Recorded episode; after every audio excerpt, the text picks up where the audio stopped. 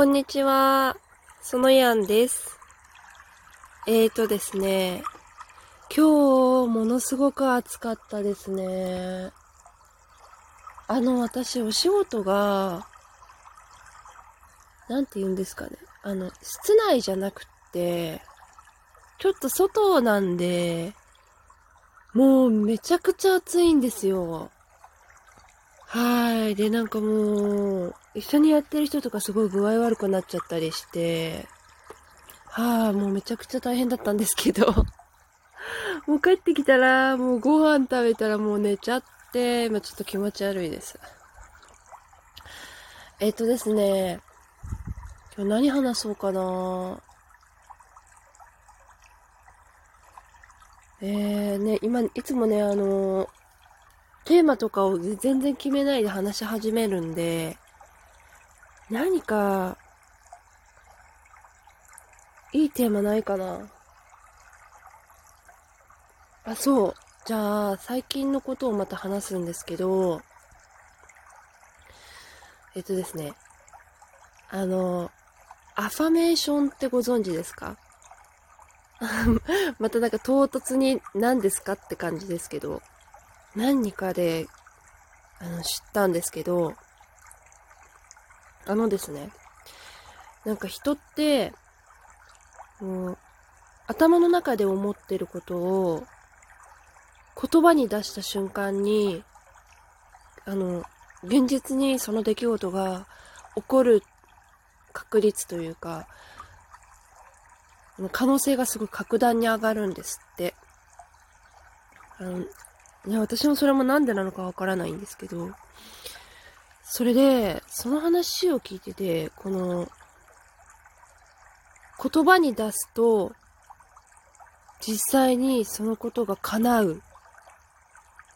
っていうお話なんですね。すごいざっくりしてるんですけど、それがなんかアファメーションっていうらしいんですよ。でですね、言葉に出すだけただじゃないですか。だから、あの、言葉に出してみて、で、それで、あの、断定するんですね。ふわっとさせるんじゃなくて、こうしたいなとかじゃないんですよ。やるとか、私は〇〇をするとか、やるとか、そういう感じで言葉に出すといいみたいで、で、それで、いつもあの、お話ししてるんですけど、お家がすごいですね、物がいっぱいあって、で、捨てられないものとかもたくさんあって、で、お家自体がすごい狭いんですけど、全然、もう、捨てられないし、しまえないし、みたいな。あの、しまう場所がね、すごい限られてるんで、入りきれなくて、床に置いてあるものとかもあったりしたんですけど、いい加減その状況にもう、わかりますかね？なんか、うんざりしてしまって、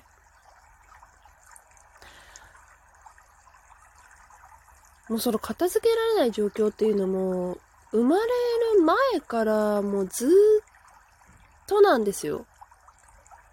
はい。なんかね、片付けるのがもともと苦手な人が、うーん、人がっていうか人だったんですね。あの、うちのあの、親が。それで、やっぱり生まれてきた時からその環境で育ってるんで、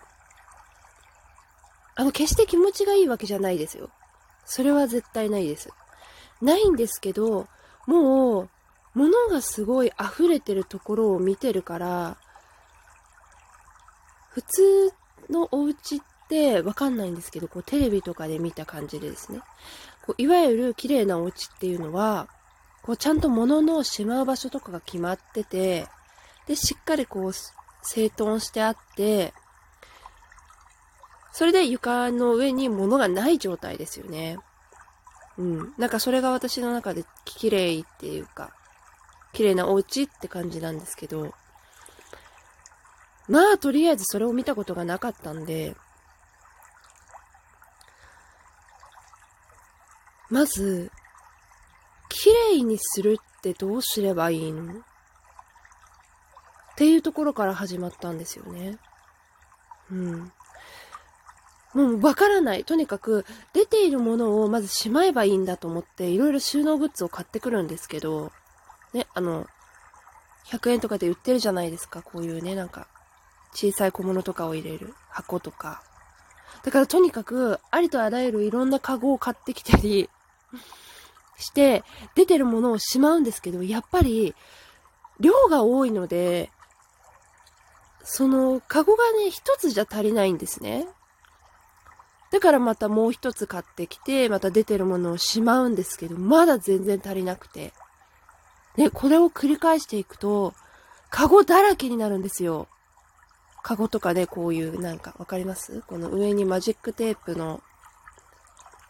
蓋みたいになってる箱があるんですよ。でそういうのを、に、その出てるものをしまうんですけど、今度何が起こるかっていうと、その出てたものって、あの、使ってるわけじゃないですか。まあもちろん中には、あの、使ってなくて、捨てられてなくって、でも自分の中では必要だと思ってたものみたいなのもあるんですけど、大体のものは使ってるんですね。ということは、その箱がですね、上から見えればいいんですけど、いっぱい物を詰めちゃってて、わからなくなっちゃってる場合、どこに何を入れたのかがわからなくなるんですよ。はい。そうすると、またいちいちその箱の中から探さなくちゃいけないんですね。そうすると、時間的にもすごいかかりますし、ね、今までだったらそのあったものを、手元にあったものを探すわけですから、もうそれがストレスになりますよね。なあ、もうなんでないの？みたいな。で、やっぱり箱の中のもので、こう探すんで下に、中に入ってたものをまた出すじゃないですか。で、時間がないから、そのままにしちゃったりして、結局散らかるんですね。そう、えー、またその中に戻せばいいじゃんって思うと思うんですけど、もうその探してる間がストレスなんで、また置いておこうとするんですよ。はい。わかりますでしょうか？この、終わることのない、これね、なん、なんですかね？これはね。片付けられない。このトリックというか、罠というか。で、ずっとですね、その捨てられない、しまってもなくしてしまうから、あの、しまうこともできないっていうジレンマに陥っていまして、うん。それで片付けができなかったわけですね。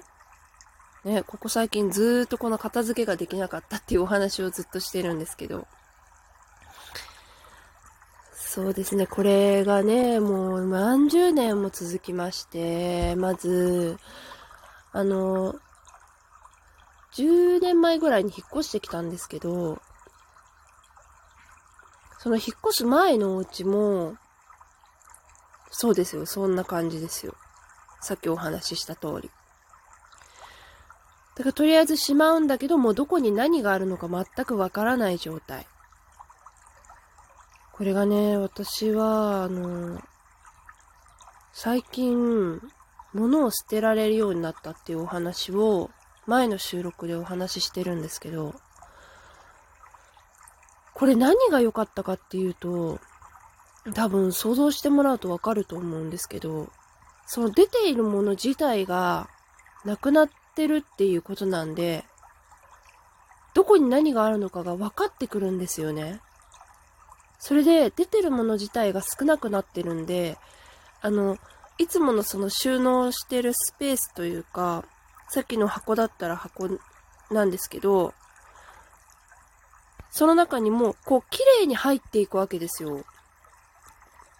だから、パッと見て、何がどこに入っているかとかが分かってくるんですよね。そうすると、準備する時間がすごく短くなるんですよ。はい。それで、で、その結果、何かこう準備するのにも、同じことを2回言ってしまった。どこかに出かけたりするときに、こう、例えば、使うものだったり、それがちゃんとどこにあるかが分かってるんで、すごく準備が早くなるんです。で、イライラしなくなるんです。そう。これが一番言いたかった。イライラしなくなるんですよ、皆さん。わかります？これをね、聞いてくださってる方で、お家がもう綺麗な、綺麗にもう整ってますよって。いつも綺麗な状態ですよ。床の上何も置いてないですよって人とかは、えー、そうなのって思うと思うんですけど、ちょっとでもね、あの、どういう風に片付けていいかとかわからない人なんかは、そうそう、そうなんだよねって多分すごい思ってくれると思うんですよ。はい。ね、もうそんなこんなで、もう11分話してるんですけど、あと1分以内で締めなくちゃいけない。今日締められる予感がしないんで、ちょっとギリギリまでお話しして、また次の収録撮ろうと思うんですけど、そう。だからね、まずね、捨てられるようになって、物が減ったから、こう、しまってあるものも、はっきりどこに何があるかわかるようになって、その結果、準備する時間が減って、すごくストレスがなくなりました。なくなってはいないけど、減りましたよっていうお話でした。じゃあね、次の収録では、もっと詳しくそのお話をしていこうと思うので、よろしければまた聞いてみてください。ありがとうございました。